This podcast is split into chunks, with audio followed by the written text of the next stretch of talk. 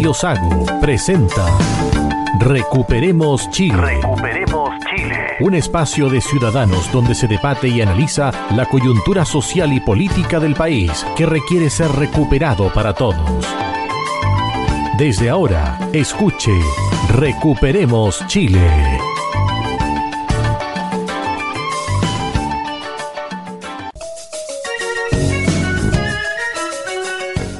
Estamos ya en el aire acá en Recuperemos Chile, edición de día domingo 11 de diciembre, programa número 45.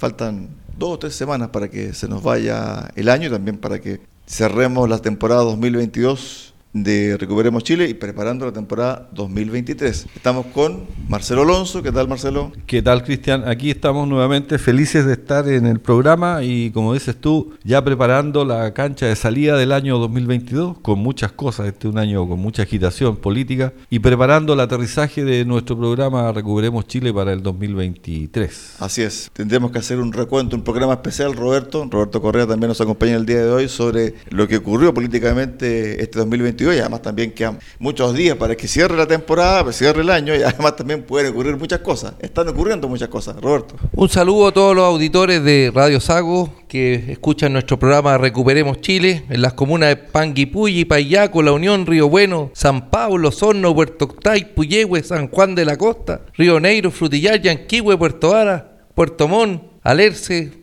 Nueva Brauna, Carretera Austral. Es un programa que se difunde realmente en toda la región, décima región y la parte sur de la región de los ríos. Bueno, y además también la voz de Roberto Correa ya es un poco... Voz conocida. Voz conocida, de a poco, voz conocida. Le han dicho, ¿usted el caballero que sale en la radio el día domingo? Sí, yo soy señora, dice Roberto Correa. A ver, empecemos por eh, el tema de la semana. Creo que mm, es lo que ocurrió en Perú con la detención del expresidente Pedro Castillo. Intentó hacer un autogolpe, una jugada política, ya vamos a desmenuzar un poquito. Invitaba a hacer una asamblea constituyente. Además, parece que eso también, es, conocido. Vamos a entregar también antecedentes de aquello, pero todo se gesta con este discurso que entregó cerca del mediodía del miércoles pasado, pero a partir de ahí se fueron desencadenando una serie de situaciones que derivaron finalmente en su detención. Pero lo primero y lo más importante es cómo se originó esto, es que él quería dar un autogolpe, quería cerrar el Congreso, poner un toque de queda, estado de excepción, llamar, tal como lo dice Marcelo, a una suerte de constituyente que preparase una nueva constitución para Perú en nueve meses. Pero finalmente esta jugada le salió muy mal, Roberto. En un comienzo, Castillo estaba apoyado por algunos generales de ejército que lo apoyaron en una carta pública, pero finalmente la Armada no se cuadró. ¿ah? Y ahí ya renunciaron algunos generales. Los que venían abajo en la jerarquía del ejército peruano se plegaron a la Armada y en pocos minutos fue detenido. Iba camino a la Embajada de México y los ciudadanos de Lima cortaron el tránsito camino a la embajada y Gallo no pudo llegar, lo tomaron en camino. los caminos para las calles para que no pueda llegar y finalmente fue desviado y tomado detenido en una de las comisarías de, la policía de, Lima.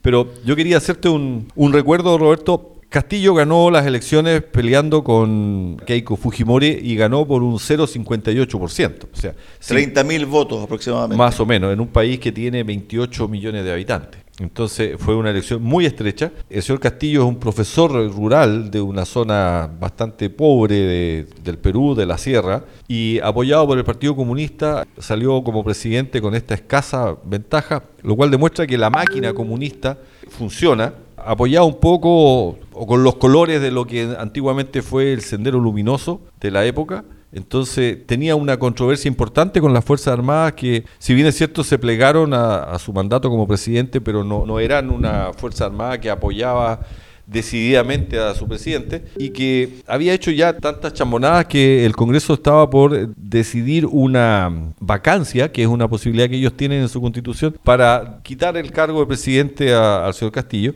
Y él en una jugada estratégica pero poco pensada, se adelantó un par de horas y decretó la disolución del Congreso y ahí donde se puso a llamar a una asamblea constituyente que a nosotros los chilenos ya nos provoca alergia y en nueve meses generar un nuevo gobierno llamando a elecciones. Sí, el discurso, Roberto, se asemejaba en algunos aspectos sobre el proceso que vivimos nosotros hasta el 4 de septiembre, ¿no? Sí. Perú, ¿qué ha pasado con sus últimos cinco presidentes? Alan García se suicidó cuando lo iban a tomar preso. Ollanta Humala está preso. Toledo está refugiado en Estados Unidos. Kuczynski está procesado y ahora Castillo también está preso. Entonces, ¿cuándo se jodió Perú? Ah? Le preguntaron a, a Vargas Llosa.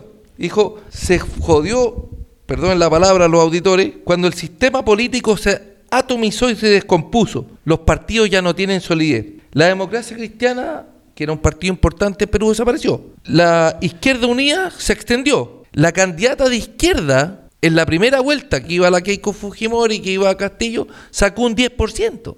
Entonces, si uno ve los partidos políticos que apoyaron a Castillo, Juntos por Perú, Nuevo Perú, Partido Humanista Perú, Partido Comunista del Perú, Patria Roja, Democracia Directa, Frente Amplio siete partidos apoyaron a Castillo. ¿Todo de una tendencia más bien de izquierda? De izquierda más radical que la izquierda, digamos. Más a la izquierda que la izquierda. Claro, la izquierda sacó un 10%, Castillo sacó más, pasó a segunda vuelta, y a Fujimori la apoyaron Renovación Popular, Avanza País, Alianza para el Progreso, Victoria Nacional, Perú Patria Segura, Partido Popular Cristiano, Perú Nación. Siete partidos apoyaron a Keiko. En el Congreso que tienen participación parlamentaria son, son 130 diputados. Disculpa, pero ahí hay un punto importante. Es unicameral. Una sola Cámara. Antes tenía Senado y Cámara de Diputados. En una modificación se eliminó el Senado, cosa que le suena a algunos auditores lo que se quería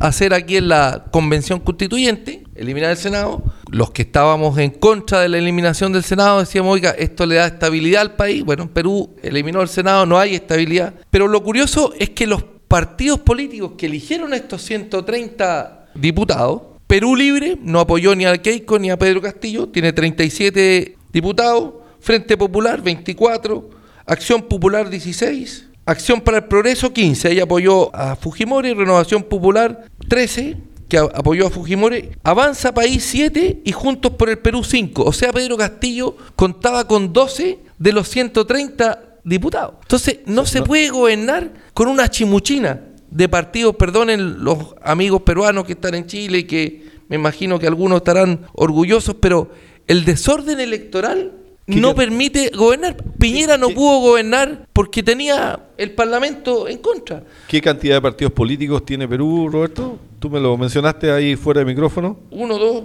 hay como 30, creo. 22, 24 partidos políticos. 10 tienen representación parlamentaria y otros 6 no tienen, que apoyaron a los distintos. Ya tenéis 16, son más de 20. Te pregunto porque en Chile también tenemos una cantidad de partidos políticos, eh, yo diría que en demasía y eso va necesariamente de la mano con un desorden, que es lo que estamos viendo en nuestro Congreso y nuestros políticos, que nadie sabe para quién trabajan, unos dicen para la izquierda, otros para la derecha, algunos quieren repetir el proceso de la Convención Constituyente cuando el 62% dijo no, estaba escrito que, que vencido el pasado el, el plebiscito, si ganaba la opción rechazo, el tema se quedaba tal cual, no lo quieren entender. Yo no estoy partidario para eso. Y un último dato, y te doy la palabra, Roberto. En las encuestas, comparando los resultados de desaprobación del presidente con la situación que tenía Castillo en Perú, en Chile está, estaba la semana pasada alrededor del 62% y Castillo tenía un 63% de desaprobación, o sea, tenía menos apoyo que Boric en Chile. Fíjense que el sistema unicameral peruano, vigente desde 1993 y con el correr de los años, este sistema ha marcado un fuerte contrapeso con el Poder Ejecutivo, al tener la posibilidad de censurar a gabinetes completos o destituir a presidentes, tal como ha ocurrido en tres ocasiones en los últimos dos años. Desde el 2018 al 2022 han pasado seis presidentes en Perú. Seis. En cuatro años. En cuatro años. Entonces, cuando Roberto hace el símil de lo que ocurre en Perú y lo que ocurre en Chile, hay que fijarse bien del por qué el sistema político chileno fue tan estable o ha sido tan estable desde el 90 hasta la fecha. Porque se tienen que armar coaliciones para enfrentar una elección y así evidentemente equilibrar las fuerzas y que el voto no sea tan disperso. Fue estable hasta el término del binominal, ¿no es cierto? Después se ha proliferado mucho en cantidad de partidos partidos con poca representación, sin representación Y con parlamentaria. políticos Pero de, sí, poca, pero- de poca representación. Claro, pero sí siempre hay una suerte de alianza. Es decir, tienes que ubicarte siempre en una alianza para poder tener peso específico en el Congreso. Claro, pero Lo que ocurre ahora, y ahí te dejo la palabra, Roberto, es que hay algunos partidos políticos que son zigzagueantes, no se sabe para dónde van. no, y hoy día vimos lo que pasó con el fiscal nacional. Cada senador votó para donde se le se le dé la gana. No, no, hay hubo- bloque sólido. No hubo acuerdo de bloques. Claro, ¿cachai? No hay bloque, no hay... Pero yo creo que el ejemplo buscaría otro. ¿Por Bueno. qué? Porque el, el tema fiscal, hacemos un paréntesis con el caso peruano y la relación Ya. con Chile, era tan malo Sí. que ¿El candidato era malo? el candidato era muy malo, tenía antecedentes muy malos. Sí, Por lo sí, tanto, sí. lo más probable es que, el- por más que el gobierno haya alineado a sus senadores, Que no tampoco lo logró. sus senadores no se convencieron del nombre y votaron en contra. Pero fue porque el candidato era malo, Mm. por su antecedente. Ahora bien, con respecto al tema peruano, lo hemos dicho acá, seis presidentes en cuatro años. ¿Y dónde están los presidentes? Ya hablamos, están presos, están fugados, se suicidaron antes que los tomen presos. Respecto a Perú, voy a recordar las palabras de un amigo ya de muchos años, de Miguel, que me dijo, mira, cuando en Perú hay inestabilidad política, a nosotros los chilenos no nos conviene, porque ellos buscan normalmente salir ganando estabilidad a través de confrontaciones fronterizas y, la misma historia que ya llevamos más de 100 años. Entonces, esa parte es un poco preocupante, espero que esta vez mi apreciación sea errónea y no pase, y no pase nada. El tema ahora, Roberto, es que este ejemplo peruano se puede traspolar a Chile. ¿En qué sentido? En que muchos aspiraban a esta especie de Congreso unicameral, estaba dentro de la propuesta, era una propuesta tan mala que finalmente los ideólogos de ese sistema político que finalmente Chile rechazó, cedieron para que se creara la Cámara de las Regiones. Y supuestamente ahí habría un contrapeso, pero no. La Cámara de Diputados que iba a existir en la Constitución que se rechazó el 4 de septiembre era una sola y no tenía contrapeso específico, para nada. Ah, Era una cámara, la de la región era simbólica para decir que no habían eliminado el Senado. Si Chile no modifica el sistema de partidos políticos y el sistema electoral, podemos caer en lo mismo que Perú. ¿ah? Castillo tuvo siete gabinetes en medio año. Hay que cuidar nu- nuestros partidos. Tenemos los chilenos que tener partidos políticos fuertes. Por ejemplo, el PDG. Yo no tengo opinión ni en contra ni a favor. Pero ¿qué es el PDG? ¿Cuál es su declaración de principio del PDG? Nadie sabe. Chile tiene que volver a tener un sistema político serio, que votemos por ideas y no por las personas. PDG es el partido de Franco Parisi, Sí, que está en Estados Unidos. Es curioso, es un partido extraño, del punto de vista que, hasta donde yo sé, acumula gente de entre 29 a 40 años, en plena edad productiva, principalmente del norte, y cuyo presidente partido, cuyo gurú está en Estados Unidos, y que no puede ingresar al país, entre paréntesis, porque tiene una- un tema de la pensión de alimentos. pero tú viste, por ejemplo, salieron varios diputados elegidos por el PDG, al rato renuncian. Pero eso pasa en, todo, en todos los partidos. po. Sale elegida la diputada Erika Olivera por Reacción Na- Nacional, luego renuncia y vota con la izquierda. Entonces, tenemos que cambiar el sistema. El que renuncia, en mi opinión, tiene que salir. Ella salió elegida con los votos de la lista de la centro derecha. Ahora, hay un punto de advertencia para el sistema político chileno en relación a lo que pudiese suceder si no se toman las medidas correspondientes tal como lo está planteando Roberto. Si tomamos el caso peruano, con la dispersión de votos y la cantidad de partidos que hay en Perú, se puede hacer un parangón con lo que ocurrió con la Asamblea Constituyente, porque se hizo, ¿cierto?, un sistema para que pudiesen participar los independientes. Que al final vimos que no eran independientes. Entonces, ¿qué es lo que pasó? Salieron muchos independientes con banderas propias y ligadas también a algunos partidos tradicionales, llegaron a la convención y se olvidaron de dónde habían venido. Entonces, estaban seguros los partidos que esos independientes iban a cumplir con cierto tipo de programa, pero finalmente tenían su agenda propia. Claro, es que ahí en esas listas de independientes, si ustedes no recuerdan, señores auditores, iban en una lista los que querían proteger los animales, había otros que querían proteger el medio ambiente, otros que querían que votaran los menores de 18 años, 16, y todos iban en la lista, en la misma lista, con cinco ideas distintas que no tenían nada que ver una con otra. Entonces después, por ejemplo, salió el que quería votación de los menores de 16 años. pero no tenía nada que ver con la protección del medio ambiente. El sistema electoral actual favorece la proliferación de partidos. Ojo que es muy difícil volver atrás. ¿Cómo con los mismos votos de los actuales partidos podéis hacer más rígida la ley? Que tengan, por ejemplo, que tener un mayor número de, diputados electos o en total, que tengan un mayor número de, diputados electos si no dejan de existir. Pero tenemos que ponernos rígidos, si no vamos camino a Perú. El tema peruano es un buen ejemplo para que la clase política chilena pueda tomar carta en el asunto.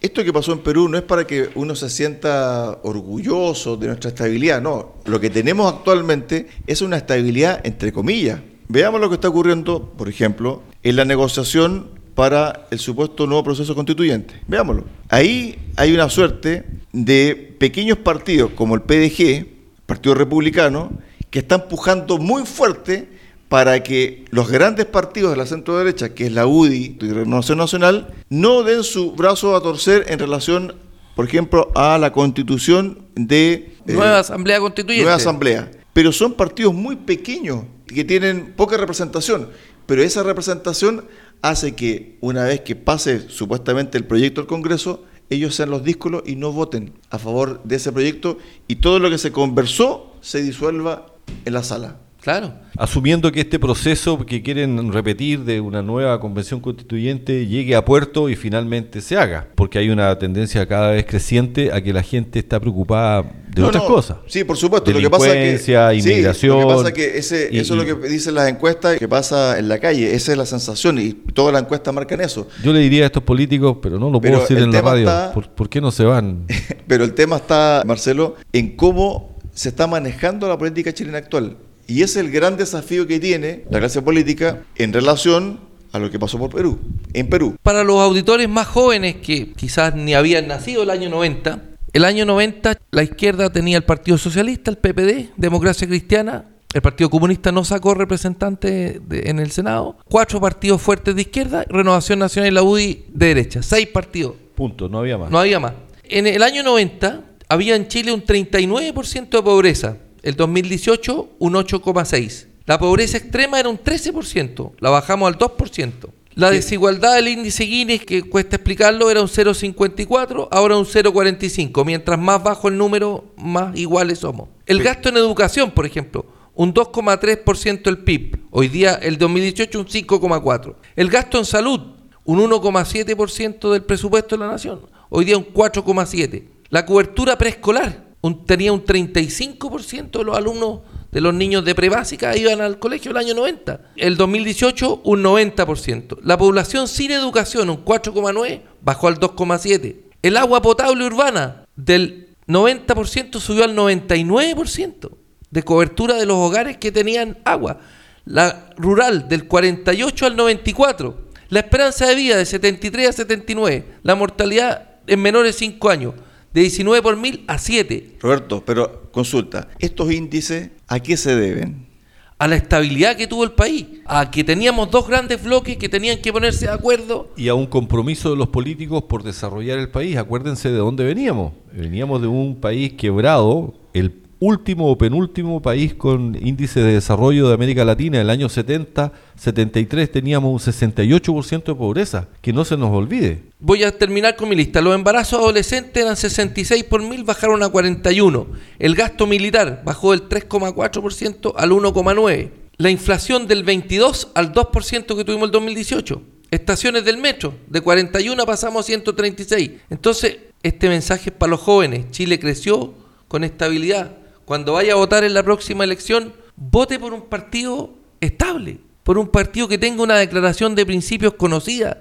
Todos sabemos que la democracia cristiana es de humanista cristiano. Tenía su declaración de principios. Se ha ido desvirtuando. Se, se están descolgando los humanistas cristianos. Producto de su accionar. Le va a pasar lo mismo que en Perú a la democracia cristiana, que se disolvió. Ahora bien, con respecto al tema peruano, aquí claramente que esta jugada yo no sé, pensada, yo no sé si alguien lo culminó al presidente o expresidente Castillo a leer ese texto y decirle, ¿sabes qué? Esta es la fórmula para que te mantengas en el poder y él se convenció, para mi gusto esta persona no estaba bien preparado para asumir la presidencia del Perú, por más que haya sido elegido democráticamente y también con una suerte de aura oscura, porque esos 30.000 votos estaban en entredicho por algunos sectores que incluso dijeron que había fraude, especialmente en sectores muy rurales de Perú, pero en fin, y creo yo que en el fondo, lo que ocurre en Perú y lo que ocurrió en Perú es una voz de alerta para el resto de los países de Latinoamérica. Las Fuerzas Armadas ya no van a estar involucradas en golpes de Estado, salvo que sea un caso muy, muy extremo. Porque aquí ellos pensaron, esta es una aventura personal,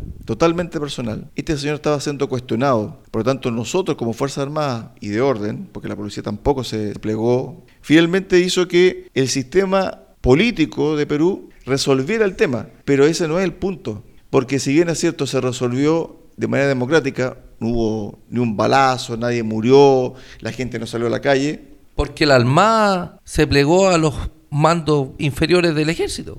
Entonces, yo creo que aquí la enseñanza que queda es que más allá de que las Fuerzas Armadas no se plegaran o no ayudaran a este autogolpe de Pedro Castillo, en el fondo, si bien es cierto, se zanjó democráticamente, entre comillas, la dimisión, la vacancia de Castillo, el ejemplo que queda, Marcelo, es que el sistema peruano en lo político es muy frágil. Es muy frágil. Y cuando se quiere instalar en Chile un sistema de multipartido, un sistema de empoderamiento de una sola Cámara, como se pretendía en la propuesta que fue rechazada, bueno, aquí tenemos ejemplos claros de que ese camino no es para Chile. Bueno, con más de 20 partidos políticos, con un 68% de analfabetismo en Perú y con un sistema legislativo, perdón, unicameral, la inestabilidad es promovida. Eh, y en Chile eso es lo que queríamos, lo que queríamos implementar con la propuesta que tenía. Lo que se quería implementar. Lo que se quería implementar. Tienes razón, yo no me sumo, no me sumé a esa idea. Entonces, aquí lo que iban a hacer era sembrar inestabilidad. Un político, no me acuerdo el nombre de, que dijo. El actual embajador de Chile en Brasil. En Brasil dijo que le vamos a meter inestabilidad al país. Exactamente. Entonces, imagínate con entre ese eh, embajador de Chile en Brasil con nuestro flamante ministro de Economía que dice que total aquí en Chile compramos en pesos y no en dólares, es difícil que el país pueda sentirse estable. Gracias a las instituciones que en alguna medida todavía funcionan, como el Congreso, como Carabineros de Chile, como los sistemas de nuestras Fuerzas Armadas, como el, el Servicio de Salud, el país se mantiene es que ahí hay un punto que tocaste, Marcelo, sobre el tema del rol del Congreso. En la encuesta aparece como uno de los organismos de peor evaluación por parte de la ciudadanía, Robert. Pero en el fondo, el Congreso, la Cámara de Diputados, el Senado, fueron elegidos democráticamente, legítimamente. Entonces, cuando se quiere pasar esta negociación que se está haciendo para un nuevo proceso constituyente, y el Congreso dice, nosotros tenemos la potestad constituyente, algunos partidos oficialistas, la gran mayoría, y otros dicen, no, es que el Congreso no tiene nada que hacer acá. Momentito, el Congreso sí tiene que ver. Entonces, no vayamos horadando a nuestras instituciones, porque en definitiva, si pasa eso, vamos a caer como Perú. En la última encuesta Cadén, el mes de noviembre, tenía un 25% de apoyo el Congreso y en el mes de diciembre bajó al 17%. Pero el tema está en que tienen facultades y que los mismos partidos políticos que hoy día son gobierno, van señalando con el dedo al Congreso. Por lo tanto, ellos mismos le están haciendo un daño a la democracia. Porque en definitiva, si no confían en el Congreso para reformar, por ejemplo, la actual constitución o para que el actual Congreso redacte una actual constitución porque dice, no, es que eso es ilegítimo. Momentito, no son ilegítimos. Son legítimos y legales porque fueron electos por la ciudadanía en una elección popular. Por lo tanto, cuando los mismos partidos políticos que tienen representación parlamentaria tildan al Congreso como un ente ilegítimo para redactar una nueva constitución, es como que nos estuviésemos disparando los pies. Estamos disparándonos los pies, estamos los mismos políticos desprestigian a, los partidos políticos y vamos a terminar mal. Y desprestigian a las mismas instituciones. Claro. Sí, por eso digo que aún todavía funcionan, pero claramente cuando tenemos un chaguán liderando el reflotar el proceso constituyente. Yo no sé con qué derecho se siente representante de, o un Diego Charper que en su minuto convenció a muchos por, su claridad y sus capacidades intelectuales, ahora también aparece sumándose a la izquierda. La Erika Olivera, que salió por Renovación Nacional, pero, pero sus votaciones son completamente alineadas con, con la izquierda. Entonces, no, la verdad que los políticos cada vez dejan menos que desear y, cada vez se transforman en gente menos confiable. Pero para cerrar el tema, ¿los necesitamos? Necesitamos, Chile necesita partidos políticos fuertes, pero con ideas claras. Y buenos políticos, consecuentes, responsables y que actúen de acuerdo a lo que, a lo que sus votantes les representan. Leía el miércoles la segunda que la democracia cristiana ya no, no tiene necesita un mínimo de parlamentarios para hacer una bancada. Para conformar una bancada ya no tiene diputados para hacer una bancada. De los senadores se le fueron dos, Walker y Rincón. Bueno, yo creo que ahí hay otro ejemplo de que en el fondo, si bien es cierto, tenemos una cierta estabilidad política, este tipo de situaciones van mellando la estabilidad. Y en algún momento esto nos va a pasar la cuenta. Son partidos en decadencia, como también lo hubo en su minuto el Partido Humanista Verde, ¿se acuerdan ustedes? Y, otros más que, que, tenían unos nombres muy rimbombantes. Pero tienen que, si el partido no, tiene representación, tiene que desaparecer. Estoy de acuerdo. y lo otro también es que los partidos políticos tienen que adecuarse a los tiempos. Entonces, cuando teníamos, por ejemplo, al MAPU, que nació desde la DC, era un ala bastante radical, izquierda de la DC, el MAPU se transformó en un partido que estuvo vigente hasta comienzo de los 90, y ahí fue desapareciendo porque electoralmente no concitó el apoyo popular. Lo que nos pasa es que los partidos políticos y los distinguidos políticos, una vez que salen electos, se olvidan de quienes les dieron esa, ese poder, ese, voto. Al principio, claro, todos somos amigos, todos puros abrazos, puras risas, pero después que salen elegidos se olvidan del tema. Pasa, y ahora luego hay en enero, creo, elecciones en el Partido Republicano, y hay una, una corriente que dice un militante, un voto, y la otra corriente es que los estatutos del, del Partido Republicano dicen que un militante un voto en las bases y de ahí se eligen los representantes y después los representantes eligen a las cúpulas. Entonces, un militante un voto es al principio, después ya no vale. Y esa es una pelea que está ahí en un partido que seguramente ahora en enero vamos a, tener novedades. Muchachos, nos eh, agarró el tiempo del primer bloque, nos vamos a una pausa, hemos conversado sobre el caso peruano en un principio y lo engarzamos, lo aterrizamos en Chile porque en definitiva si tenemos mal sistema político, si tenemos un sistema político débil, nos puede ocurrir lo mismo. Ojalá que no, Roberto, para el cierre. No, y no hay cómo volver atrás, lo decía, en la medida que se atomizan y tenemos una Cámara de Diputados llena de partidos chiquititos, como pasa en Perú, después no hay cómo volver atrás, cómo ellos mismos van a votar para que desaparezcan los partidos chicos. Nunca van a votar. Entonces, cuidemos la democracia en Chile. Acordando a nuestro contertulio Adolfo Aliaga, que no está, vamos a usar un dicho. Esto de tantos partidos políticos chicos me recuerda un dicho de un profesor que decía, todos son ninguno y ninguno siempre es nadie. Entonces nadie corta los queques. Vamos al segundo ítem con... Así es, vamos a una pausa primero, en eh, Marcelo, y regresamos al segundo bloque de Recuperemos Chile. Recuperemos Chile cuenta con el apoyo de Cafetería Chocolate en Puerto Montt. Ven y disfruta nuestra repostería y variedad en café. Estamos en Avenida San Javier 2013 y en Avenida Nueva 1789 en Cardonal y Ferretería Austral Pernos en la capital regional. Presidente Ibáñez, esquina República. Más de 20 años siendo su ferretería.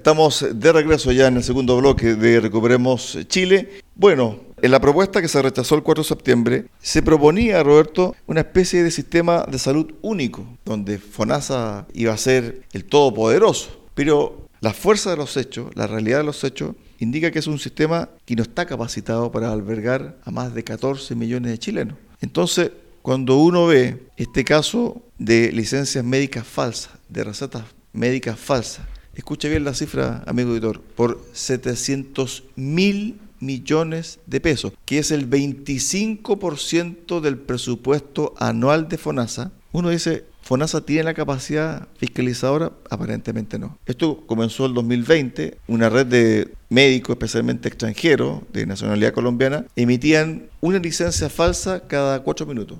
un solo médico llegó a emitir 17.000 licencias médicas falsas. Entonces cuando vemos este daño al patrimonio del Estado de Chile, uno dice, bueno, ¿está capacitado el Estado para albergar al 100% de los chilenos en un solo sistema de salud? Yo creo que no. Y estamos a puerta también de ver cambios muy profundos en el sistema de ISAPRE, que a raíz de dictámenes de la Suprema por cambio de planes, etcétera, algunos o algunas, mejor dicho, instituciones de ISAPRE no van a poder seguir. Por lo tanto, ¿qué va a pasar con ese número importante de afiliados que hoy está en algún ISAPRE?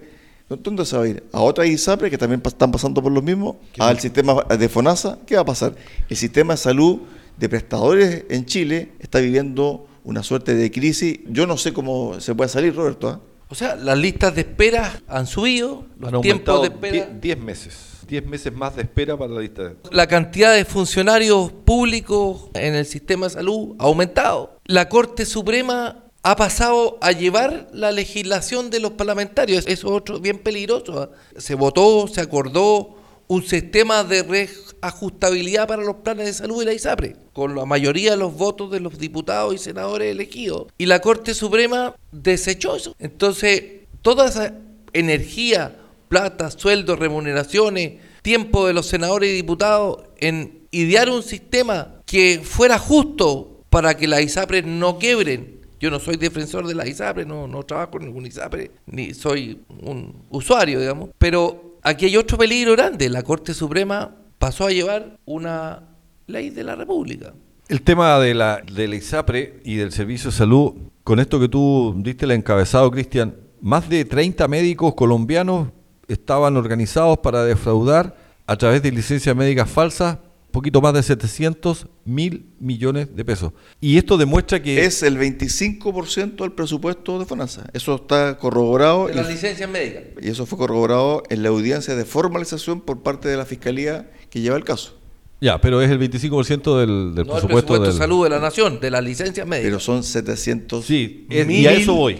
Millones de pesos. Más de 30 médicos, ¿Cuánto fue el robo o el, el caso Paco Gate? 27 mil o 28 mil millones. Ya, aquí son 700 20 veces mil más. millones de pesos. 20 veces más que lo que se conoció como el Paco Gate. Lo que me preocupa, Cristian, y la conclusión o la reflexión que hago es que si esto ocurría en las narices, un médico dando licencias médicas una cada cuatro minutos, ¿dónde queda la capacidad de control? ¿Dónde queda la capacidad de, transparentar lo que pasa con las platas de FONASA? Le queríamos dar esa única alternativa de salud a todos los chilenos a través de la propuesta constitucional que fue rechazada el 4 de septiembre. Es preocupante. Hoy día tenemos 10 meses más de lista de espera y creo que son 280 mil personas más que se agregaron a la lista de espera. En su cuenta de Twitter, la Fiscalía Oriente, que lleva el caso de la licencia fraudulenta, puso lo siguiente. Entre agosto del año 2021 a julio de 2022, el perjuicio fiscal supera los 700 mil millones de pesos,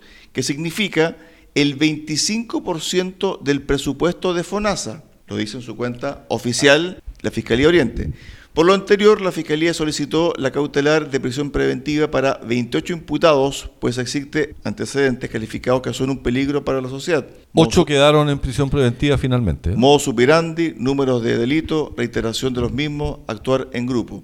Entonces, cuando uno va al detalle de esto, y ahí que comparto con Marcelo, dice, bueno, ¿cómo está el sistema de fiscalización, Roberto? Cuando nos da esta cifra, Cristian, 700 mil millones, para que tengan una idea los auditores, el nuevo hospital de Puerto Montt costó 69 mil millones y se robaron 700 mil millones. 10 hospitales Puerto Montt. 10 hospitales, pues, habrá que la inflación y qué sé yo, porque este hospital se construyó el 2009, son 8, fácil. Fácil se robaron 8 hospitales. Yo creo que la gente que obtuvo la licencia falsa hay que hacerle devolver la plata. Oiga, pero ¿cómo la va a devolver? Bueno, si no se acuerdan los, los auditores cuando se postuló a unos créditos que había que devolverle al Estado cuando estábamos en pandemia. Ahora los empleadores tenemos que descontarle de la liquidación de sueldo a los trabajadores los que no pagaron el crédito. Esa plata tienen que devolverla los médicos presos y los que usaron la licencia falta devuelvan la plata. Pero fíjate que está tan mal el sistema que, primero, falta fiscalización en FONASA, Segundo, la Superintendencia de Salud también tiene su responsabilidad. ¿Cómo nos va a- advertir esto? Lo otro, ¿Y el compín? ¿Cómo se porta el el, compín? com- no, el tiempo- compín, no, digámoslo, el compín es un desastre total. El compín, de repente tú vas a una oficina, el compín es rumas y rumas de carpeta que en definitiva la gente está esperando uno, dos, tres, cuatro, cinco, seis meses para que le paguen la licencia o para que le acepten la licencia. Si tomamos el ejemplo de Compin Fonasa, licencias médicas falsas, si tomamos el ejemplo de estos préstamos que se dieron en, en plena pandemia, donde algunos funcionarios públicos abusaron, ¿te acuerdas tú, Sí, eh. Roberto? Abusaron Muchos. de varios. eh, esos préstamos, estamos hablando de un sistema público, del sistema total, el aparataje fiscal, muy débil en la fiscalización. Más que Hay débil. mucha grasa. Opaco. Yo pienso que la conclusión de los señores políticos y el gobierno, me atrevo a pensar, va a decir, bueno, hay que poner más fiscalizadores para la licencia. Pero un dato, a mí me encantan las cifras, soy como el rayado de la cifra. El año 2012, el Servicio de Salud tenía 115.970 personas. Al diciembre del 2021 tenía 212.533. O sea, habían 100.000 personas más y todo sigue igual. Muchas personas se contrataron por la pandemia, ahora se la está desvinculando, pero hay, hay algunos parlamentarios que dicen, no, estos enfermeros o técnicos en enfermería son necesarios para que el sistema siga funcionando. Ahora bien, yo me pregunto, ¿cuál es la gestión que hay en el aparato público en salud? Es muy mala. Entonces, porque si tú tienes más gente, se supone que vas a atender mejor, más rápido, vas a sacar, por ejemplo, la cantidad de operaciones que están en lista de espera más rápido, pero el sistema sigue funcionando a pie de tortuga. Ya hablamos en el programa anterior aquí, los pabellones, ¿te acuerdas? Tú trajiste un doctor aquí al programa Recuperemos Chile, ¿cómo Sí. se llamaba el doctor? Doctor González, Víctor González. Víctor González. Los pabellones del Hospital Base de Puerto Montt funcionan hasta las 4 de la tarde. Yo, para ponerle un ejemplo personal y no quiero ser autorreferente, me fui a operar de un menisco a la clínica alemana en Santiago, me operaron a las 5 de la mañana. A la hora que había pabellón, 5 de la mañana. Y no pasa nada. Mi rodilla quedó igualmente bien operada. Entonces, creo que este caso de FONASA, o mejor dicho, de licencia médica falsa, es otra luz de alerta. Pero ¿cuántas luces de alerta tenemos en el país? Muchas. Tenemos un tablero lleno de luces rojas, pero nadie es capaz de comenzar a trabajar para ir apagándola. Otra luz roja tiene que ver con la educación pública. Y aquí hay un tema que podemos abordarlo En siete programas seguidos. digamos. siete programas seguidos, pero aquí, insisto, va más allá de la contingencia. Creo que aquí hay un tema de conducción política actual de la educación nacional. Creo que el ministro de Educación no está dando el ancho y personas de su propia coalición, personas que están apoyando a este gobierno, como la senadora Yanna Proboste, está advirtiendo esto, de que el ministro no está conduciendo esta crisis y no está afrontándola de una manera adecuada. Cuando tú tienes alumnos del INBA, el Instituto Nacional Barros Aranas, que salen y apedrean y atacan una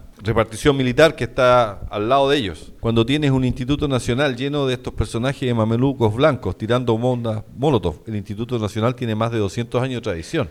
Eso es una prueba consciente de que el sistema está podrido. El sistema no está funcionando. Tenemos niños que salen, llegan a cuarto básico, tercero básico y no saben leer. Los profesores están desesperados. Ya Roberto nos dijo hace un par de programas que faltan, van a faltar cuánto, 19 mil, 24 mil profesores. 32 mil profesores. 32 mil profesores van a faltar. Y los profesores empiezan a trabajar y al tercer, cuarto año dejan la docencia y se van a trabajar en otras cosas. Hasta en Uber. Roberto. Bueno, el tema de la educación es un terremoto 9,5 porque la verdad es que Sin epicentro. sin epicentro. Oía una entrevista a José Joaquín Brunner, él fue vicepresidente del Consejo Superior de Educación, fue ministro secretario general de gobierno en el año 94 en el gobierno de Eduardo Frei, y constata que no hay recursos adicionales para recuperar la deserción escolar y recuperar lo que se perdió en, pandemia. El día miércoles salió en el diario La Segunda una entrevista a Yasna Proboste, que es una senadora de la democracia cristiana,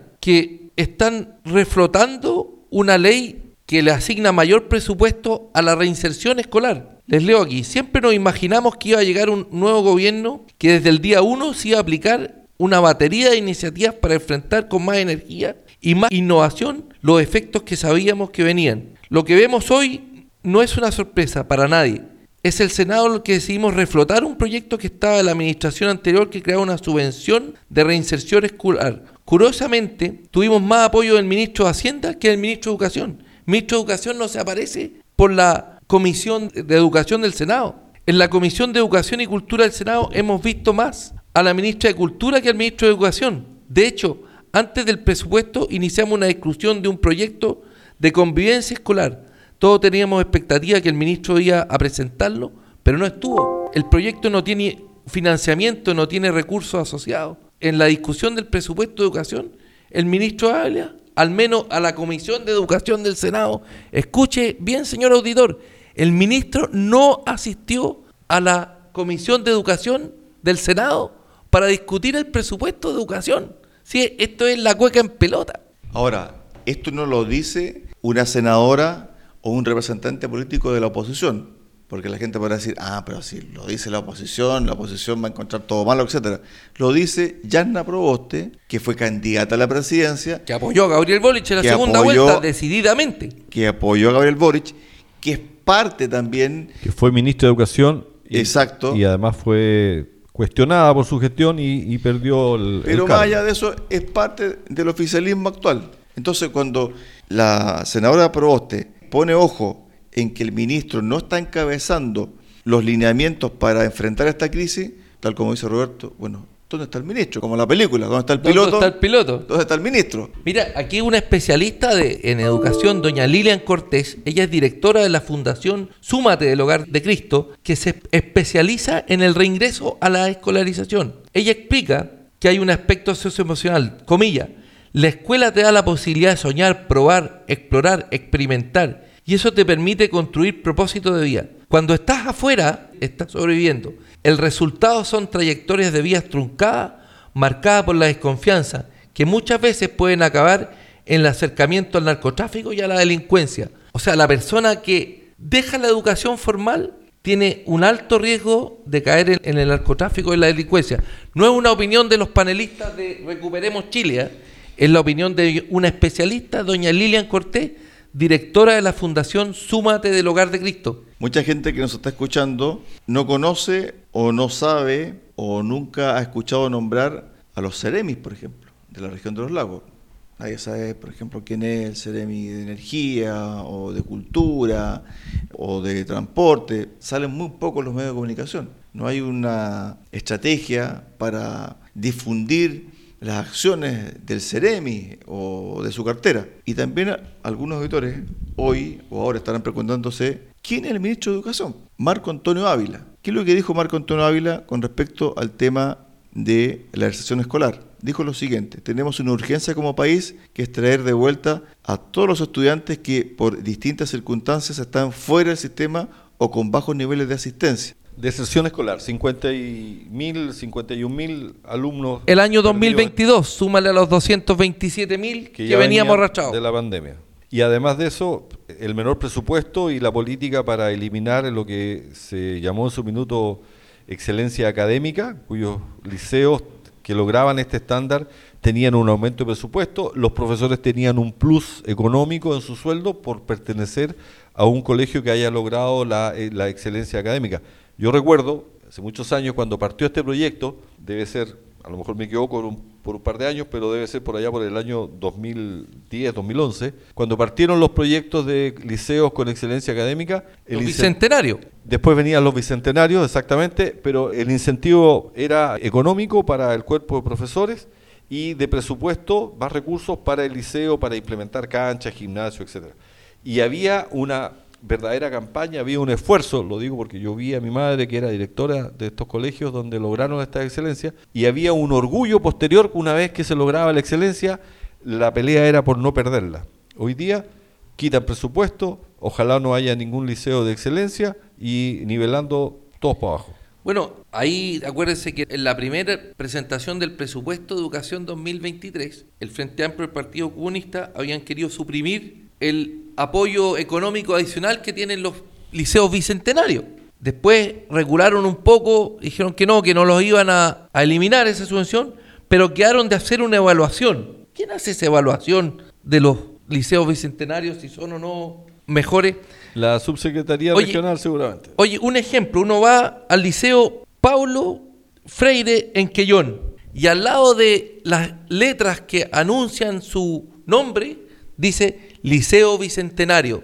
Es un orgullo para los alumnos, para los profesores, trabajar en el Liceo Paulo Freire de Quellón, porque es un colegio bicentenario. Es lo que te decía respecto a los colegios con excelencia académica. Si de ahí viene, es una continuación de esa política que fue muy bien implementada y bien recibida.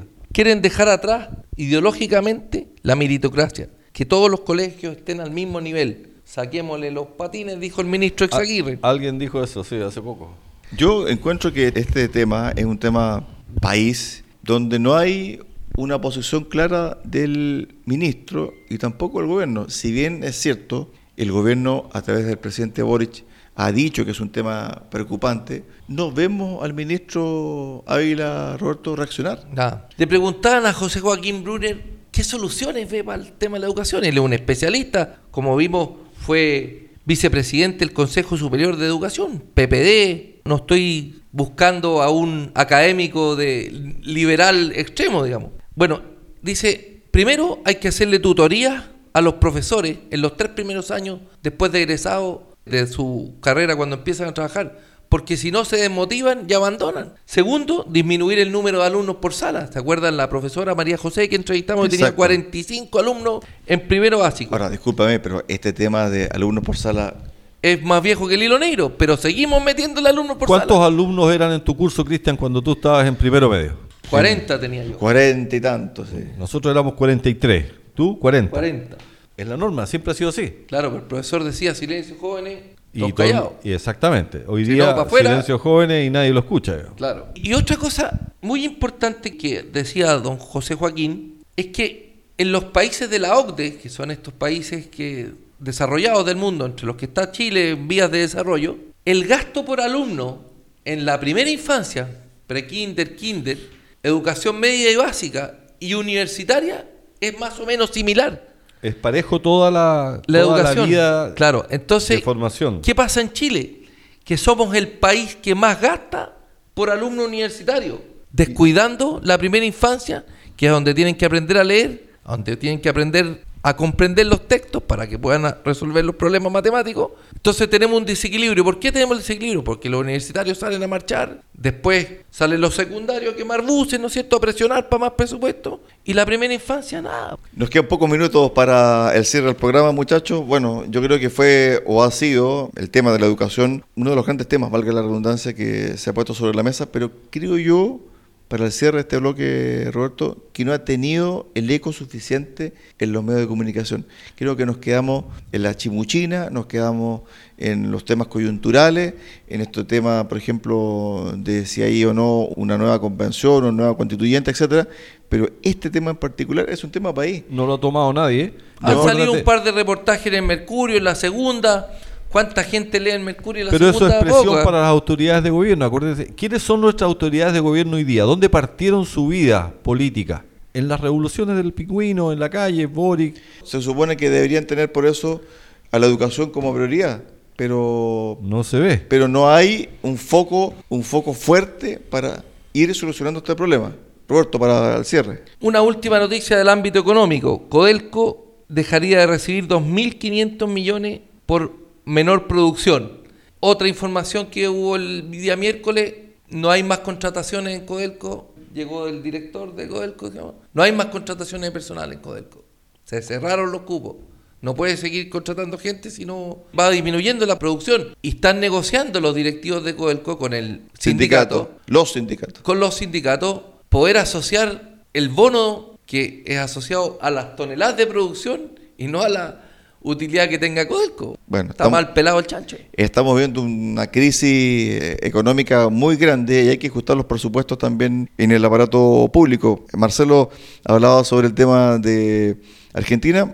Muy sucintamente, Marcelo, han sido semanas muy malas para la izquierda. Tenemos a una expresidenta de Argentina sentenciada a seis años por eh, corrupción, por fraude del fisco. No va a pisar la cárcel. O sea, olvídense que ella va a ir a la cárcel. No la va a pisar, pero ya siendo un precedente en el fondo.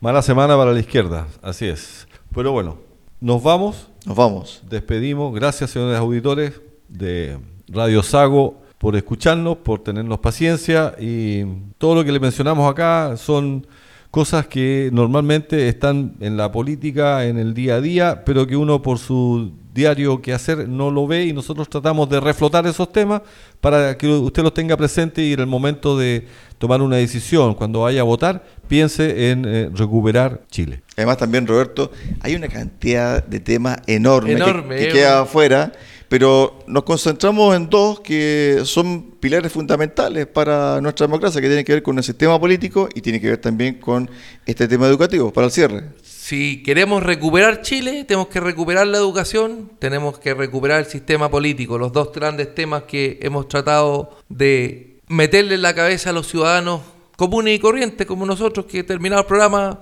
a descansar y el lunes temprano a trabajar. Amigos auditores de Radio Sago, muchas gracias por su sintonía del día de hoy. Nos reencontramos el próximo domingo, víspera de Navidad, domingo 17, ¿no? 18. 18, a 7 días de la Navidad.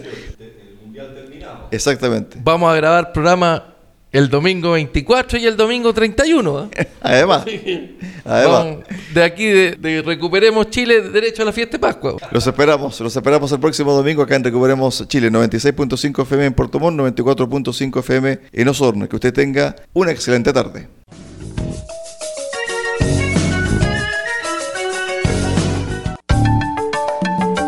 Recuperemos Chile. Cuenta con el apoyo de Cafetería Chocolate en Puerto Montt. Ven y disfruta nuestra repostería y variedad en café. Estamos en Avenida San Javier 2013 y en Avenida Nueva 1789 en Cardonal. Y Ferretería Austral Pernos en la capital regional. Presidente Ibáñez, esquina República. Más de 20 años siendo su ferretería.